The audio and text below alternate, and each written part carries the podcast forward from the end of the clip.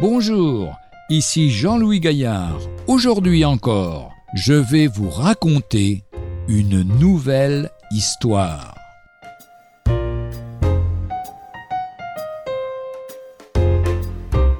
Faut-il vraiment écouter ses parents?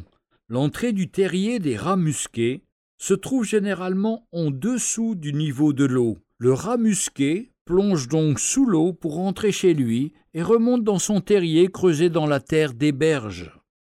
Un jour, je trouvai une entrée prometteuse, car j'estimais que ce terrier devait abriter toute une famille.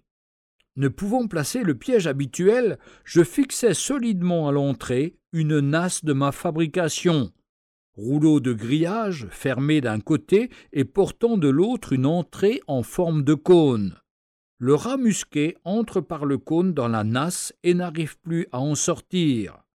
La famille était donc enfermée dans son terrier, et le piège mortel les attendait à la sortie.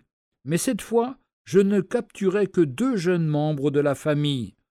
On peut imaginer les choses ainsi.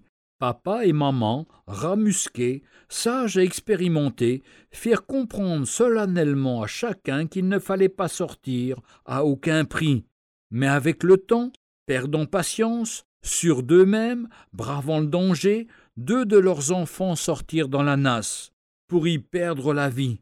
Pourquoi donc ces jeunes n'ont-ils pas écouté la voix de la sagesse, selon qu'il est écrit Écoute, mon fils, l'instruction de ton père, et ne rejette pas l'enseignement de ta mère. Verset tiré de l'un des plus beaux proverbes, le proverbe 1 que je vous invite à lire du verset 1 au verset 33. Retrouvez un jour une histoire sur www.365histoire.com.